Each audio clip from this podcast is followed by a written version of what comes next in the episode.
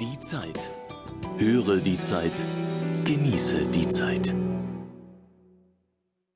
Schau an die Einheit. Ein Denkmal zur Wiedervereinigung? Darüber sollten erst unsere Kinder entscheiden. Von Brigitte Fehrle. Die Zeitausgabe 46 vom 8.11.2007. Die Deutschen drängt es zu einer großen Geste. 18 Jahre nach dem Fall der Mauer, 17 Jahre nachdem die beiden deutschen Staaten sich vereinigt haben, entscheidet der Bundestag an diesem Freitag über ein Denkmal, ein Denkmal für Einheit und Freiheit. Überfällig sei das, sagt Parlamentspräsident Norbert Lammert.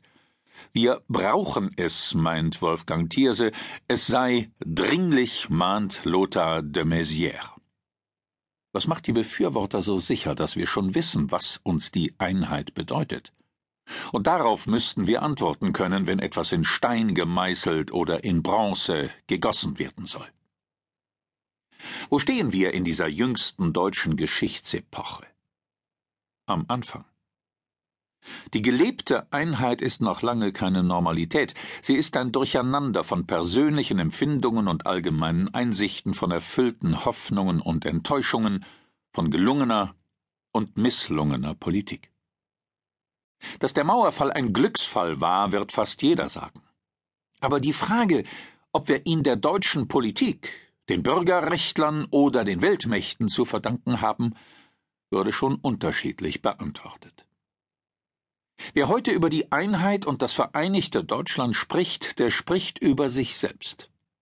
Akteure interpretieren Akteure. Jeder hat etwas zu rechtfertigen.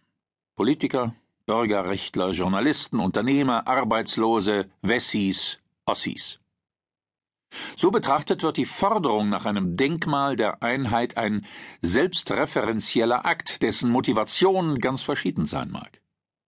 Die westlichen Einheitspolitiker, aber auch die Entspannungspolitiker fühlen sich in unterschiedlicher Weise durch den friedlichen Umbruch bestätigt. Ein Denkmal empfinden sie als Lob. Für die Bürgerrechtler, die Akteure des Herbstes 89, die in der neuen Bundesrepublik ihren Platz nicht wiederfanden, wäre ein Denkmal Wiedergutmachung. Den DDR-Politikern der Wende, die den ernsthaften Versuch unternommen haben, die DDR aufrecht in die Einheit zu führen, wie dem frei gewählten Ministerpräsidenten Lothar de Maizière, könnte ein Denkmal später Anerkennung ihrer politischen Leistung bedeuten. Alle haben redliche Motive, anerkennenswerte Bedürfnisse, aber kann daraus ein Denkmal werden? Das Drängen auf ein Denkmal für ein Ereignis, das gerade 18 Jahre zurückliegt, steht in krassem Kontrast zum Anfang.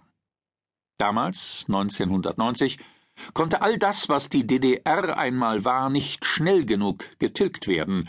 Lange bevor der Westen begriff, mit welchem Land er sich wiedervereinigt hatte, waren die Symbole verschwunden. Zuerst die Mauer. Selbstverständlich musste sie eingerissen werden, aber war es richtig, sie komplett abzureißen? Oder das Lenin-Denkmal in Berlin, wo könnte man heute besser sehen, in welch falsche, fatale Richtung die DDR gegangen war? Oder der Palast der Republik, heute ein trostloses Stahlgerippe. Ein Ort, an dem Werten und Vergehen der DDR exemplarisch zu besichtigen wäre. Und der Eifer hält an.